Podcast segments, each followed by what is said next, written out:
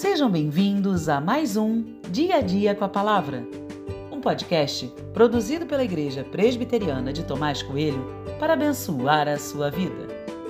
O título de hoje é O Senhor é o meu pastor e tem por base o texto de Salmos 23, 1, que diz: O Senhor é o meu pastor.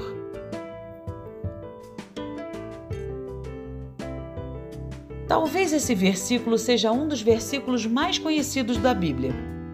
Creio que até mesmo aqueles que nunca leram a Bíblia sejam capazes de recitá-lo. Mas a beleza deste salmo não está apenas em sua poesia, mas na pessoalidade desta poesia. Ter o Senhor como pastor significa estar debaixo do seu comando. A referência aqui é para um pastor de ovelhas. Então, se esse pastor dá ordem para virarmos à direita, é isso que devemos fazer sem questionar. Declarar que o Senhor é o meu pastor e agir de acordo com a minha opinião é loucura, insanidade. A declaração de Davi é pessoal. Sendo rei, ele decidiu se submeter ao Rei Supremo.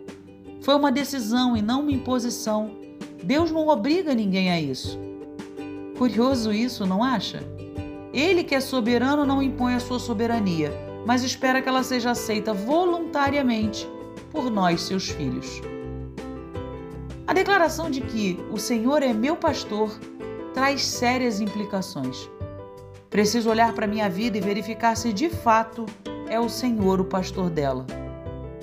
Posso ser guiado pelas opiniões políticas, pelos ideais de um movimento qualquer, etc.